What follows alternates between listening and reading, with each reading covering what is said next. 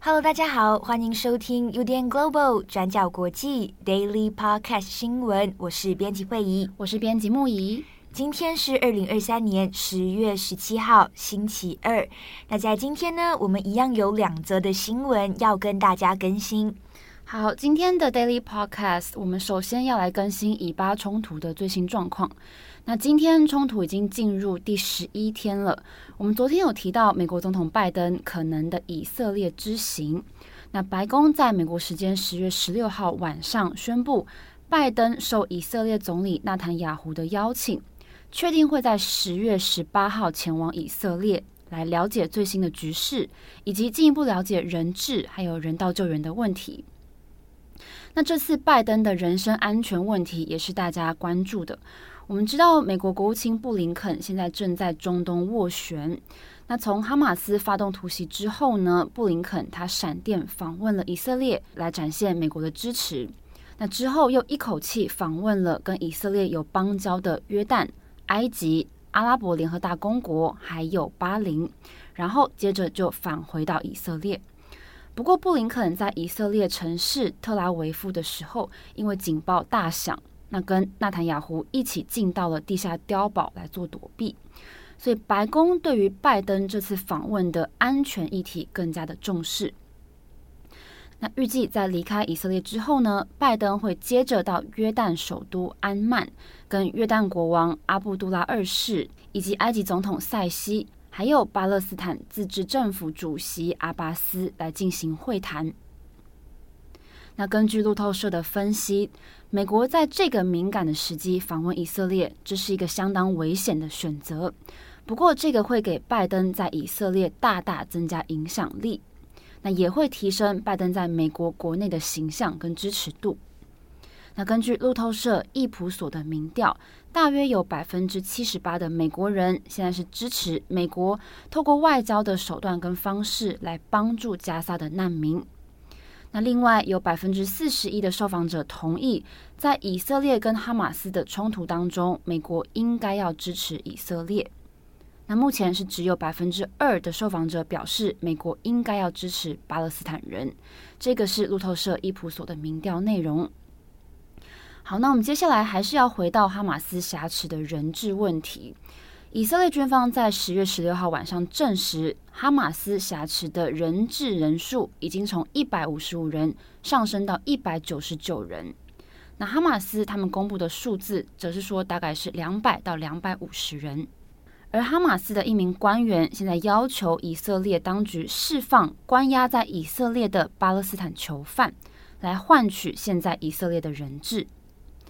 那根据路透社，在以色列的巴勒斯坦囚犯大约有六千人这么多。那这个就会让人联想到二零一一年，也是以色列跟巴勒斯坦的换囚协议。当年以色列释放了上百名的巴勒斯坦囚犯，来换取一名叫做沙利特被巴勒斯坦关押五年的以色列士兵。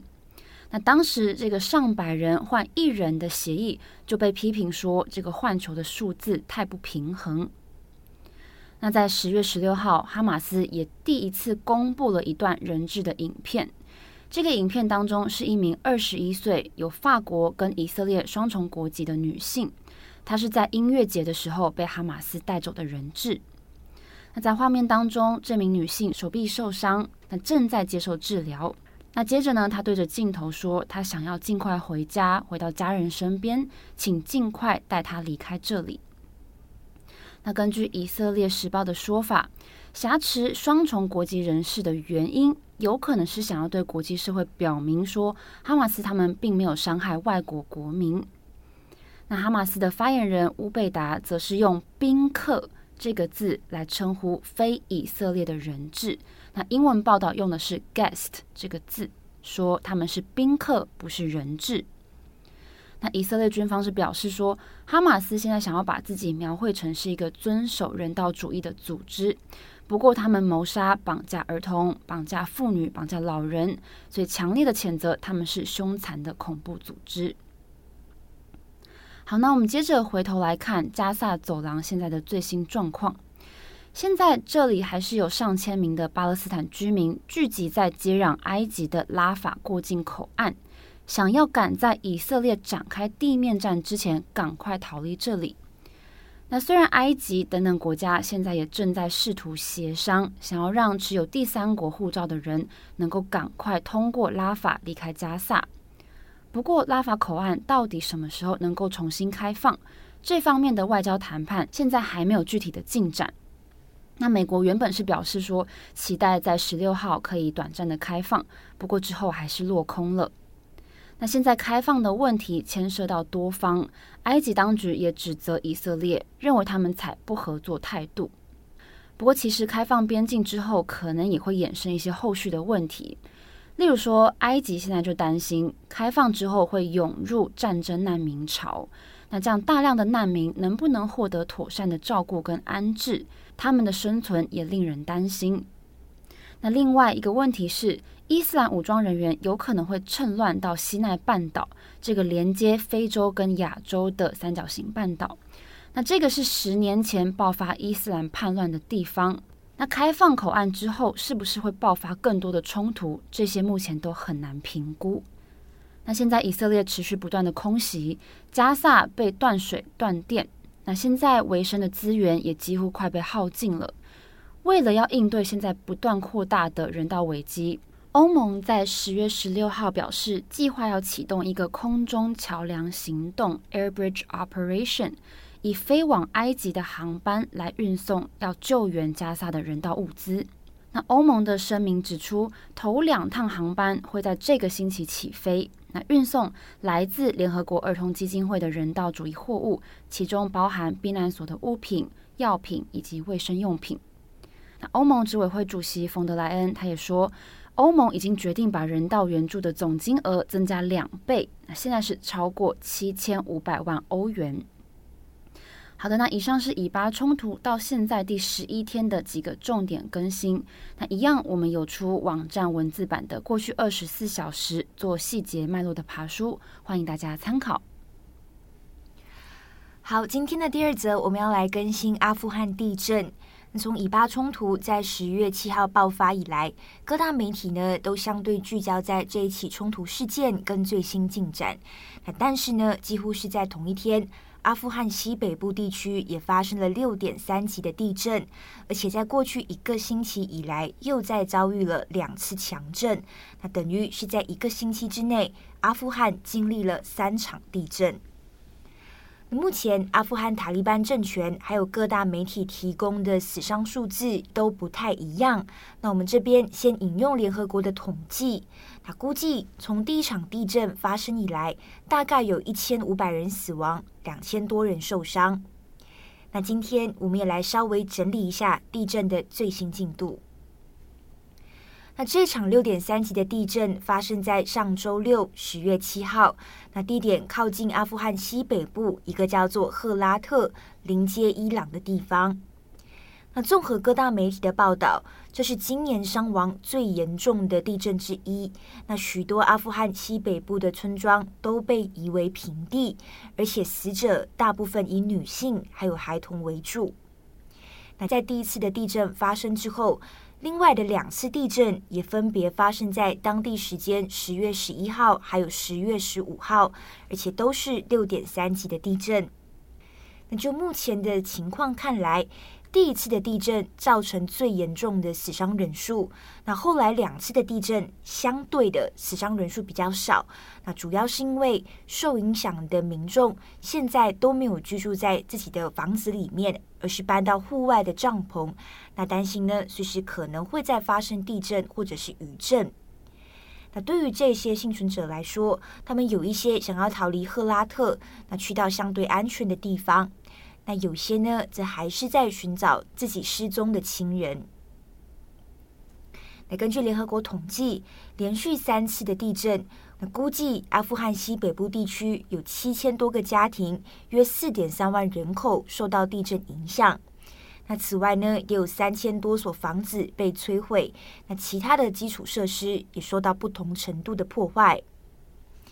大家可能也还有印象，阿富汗在去年二零二二年六月才经历了六点一级的地震，地点是位于阿富汗的东南部，当时候也造成了至少一千多人死亡。那在一切还没有完全恢复过来的时候，现在西北部又发生了强震，也是让阿富汗陷入更深的人道危机。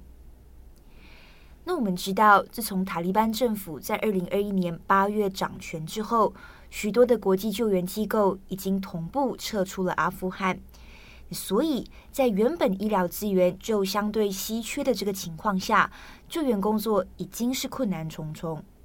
那尤其呢，这一次的地震也是发生在相对贫困的社区。那几十年来已经经历了很多的冲突，所以在地震之后，也是让这些民众的生活雪上加霜。那现在国际组织也担心寒冬就要来了。那到了晚上的时候，气温也会大幅度下降。那按照联合国驻阿富汗协调员的说法，这场救援行动是一场跟时间的赛跑，因为呢，他们要想办法赶在冬天来临之前，把需要的救援物资，包括粮食等等，都送到当地的灾区。那接下来，我们也要引述《纽约时报》的一篇专访报道。那这位《纽约时报》的记者就进入了赫拉特灾区其中一个受到地震影响的村庄，访问了一位父亲。那透过这位父亲的专访，那或许也可以让我们更加了解现在他们所面临的困境。那这位父亲名字叫做 Nor 阿满今年四十岁，他的妻子跟五位小女儿都在地震中身亡了。他虽然觉得非常的绝望，但是呢，他还是保有一线希望，因为呢，他还没有找到自己五岁的儿子，他的儿子现在是处于失踪的状态。那不过，搜寻工作现阶段非常的困难，那因为在灾区里面，现在没有任何的指纹或者是 DNA 可以帮忙寻找失踪的亲人，所以阿曼只可以靠着自己。那例如呢，他会挖开这些瓦砾堆，或者是到医院，或者是到太平间，那希望可以在这些地方找到自己的儿子。根据报道，阿曼从小就在这个村庄长大。那接着在十六岁的时候到了邻国伊朗工作，并且在十八岁的时候娶了自己的妻子。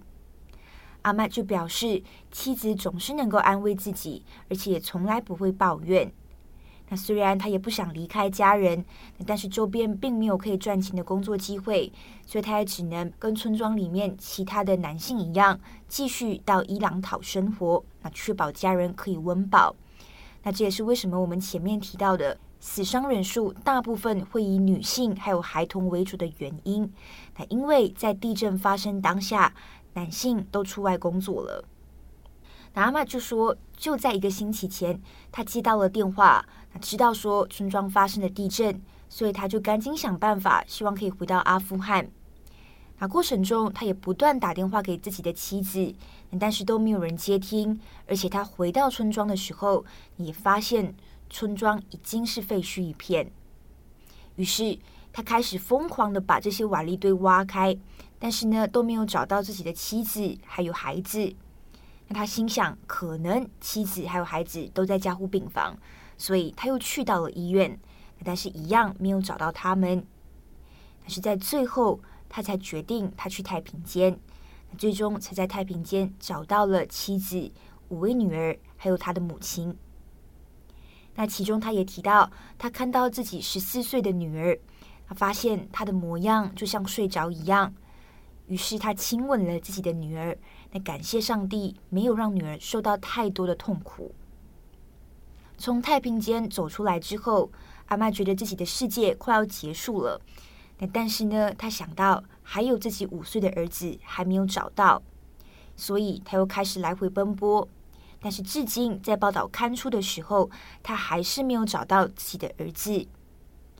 那这当中，他其实也会浮现各种想法。那例如说，儿子是不是还活着啊？那是不是在某家医院等待爸爸来找他？那或者是是不是可能有居民会误认儿子的遗体，那不小心带走了，那把儿子埋在了另外一个地方。那还是因为没有人认领，所以儿子已经被丢进乱葬岗里面了。那这些想法也不断浮现在阿妈的脑海里面。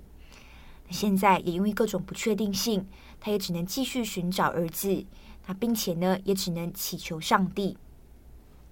那以上是阿富汗地震的大致更新，以及《纽约时报》针对这位父亲的专访报道。好的，那以上是今天的 Daily Podcast 新闻。对，关于今天的两则新闻，那一则是以巴冲突，还有《纽约时报》的专访报道。那这两篇报道的连接，我们都会放在资讯栏上面，大家有兴趣的话都可以去参考。那最近我们提供的分享这些新闻呢，都比较偏向沉重。对对，那如果大家在收看这些新闻、收听这些新闻内容的时候，也请那大家也要注意自己的身心状态。那如果觉得状态不好的话，也要斟酌收听哦。对，保持身心的平静。没错。好，我是编辑惠仪，我是编辑木仪，祝福大家有一个美好的星期二，我们下次再见，拜拜。转角转角新闻，Global，Daily Podcast 新闻。